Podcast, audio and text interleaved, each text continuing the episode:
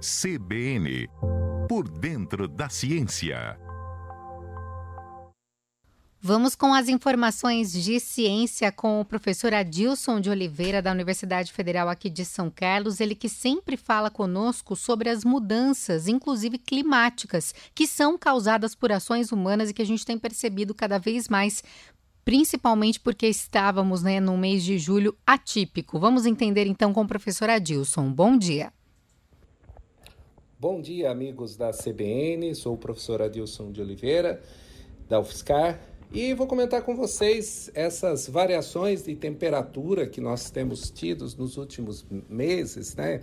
Em particular, nós estamos aqui em pleno inverno, que começou no dia 21 de junho, passamos agora praticamente o mês de julho inteiro com muito calor e pouco frio, e nesses dias deu uma amenizada na temperatura. Essas mudanças que a gente sente, que não está acontecendo apenas aqui em, na nossa região, mas no Brasil como um todo, a gente vê também acontecendo na Europa, em particular em Portugal, na Inglaterra, na França, em diversos países, o contrário do que está tendo aqui. Temperaturas extremamente altas, embora eles estão no verão, e nós aqui no inverno também estamos tendo temperaturas altas. É claro, a gente sempre associa verão e inverno com, respectivamente, a calor e mais frio, mas o clima vai muito além da apenas a energia térmica na forma de luz que chega do Sol aqui para nós. Quando nós estamos no inverno, nós aqui no hemisfério sul, nós recebemos menos luz do Sol, por isso costuma ter as temperaturas mais baixas, pois menos luz chega, menos é transferida energia para a nossa atmosfera e tem o aquecimento. E nesse momento, no caso do hemisfério norte, que está no verão, recebe mais iluminação do Sol por períodos mais longos e por isso leva a um aquecimento maior.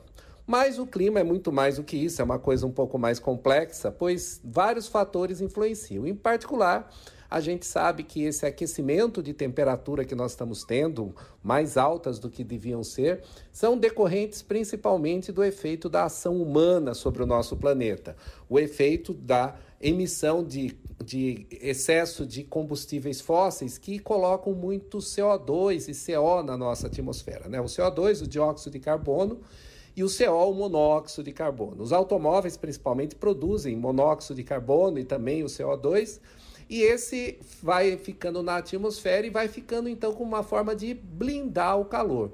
É aquilo que muitas vezes a gente chama do efeito estufa. Por exemplo, quantos de nós já por, deixamos o carro no sol, está quente, mas quando abrimos o carro ele está numa temperatura muito mais alta do que está no externo? É porque a luz do sol penetra através dos vidros do carro, é absorvida pelos bancos, pelos volantes, por, pela parte interna e é emitida na forma de calor. E o calor não sai através dos vidros, pois o calor também é uma radiação eletromagnética, como a própria luz, mas de uma frequência mais baixa. Então, ao absorver esse calor que vem da luz visível e isso é transformado em energia térmica na forma de calor, ele fica preso dentro dos vidros, então fazendo o que a gente chama do efeito estufa. A mesma coisa acontece com o nosso planeta. A luz vem do Sol, ela chega na, na, no, no, na superfície da Terra, ela é refletida, ela é absorvida e não consegue sair para fora do planeta, por causa exatamente dessa camada de CO2 que a gente tem aumentado. E essa ação humana acaba sendo bastante relevante, bastante importante. Embora a nossa atmosfera tenha cerca de 78% de nitrogênio e 20 20% de oxigênio, um pequeno aumento percentual do CO2 e outros gases na nossa atmosfera é suficiente para mudar a temperatura do nosso planeta. Como dizem os estudos mais recentes, o aumento de temperatura de 2 até 3 graus que nós sentimos hoje já é decorrente da ação humana desde que começou a Revolução Industrial. Por isso é urgente encontrarmos alternativas para gerar energia sem produzir esses gases que vão afetar o clima e, consequentemente, o nosso planeta. O maior desafio que temos hoje é tirar o CO2 que já produzimos na atmosfera. E isso é bastante complicado, mesmo fazendo reflorestamento, pois as plantas absorvem o CO2 da atmosfera no seu processo de respiração, a gente vai ter muita dificuldade ainda para fazer isso. Nós vamos ter que bolar formas alternativas de tirar o CO2 da atmosfera e utilizá-lo de outra forma. Mas isso a gente conversa numa outra oportunidade. Era isso que eu queria falar com vocês. Até a próxima semana.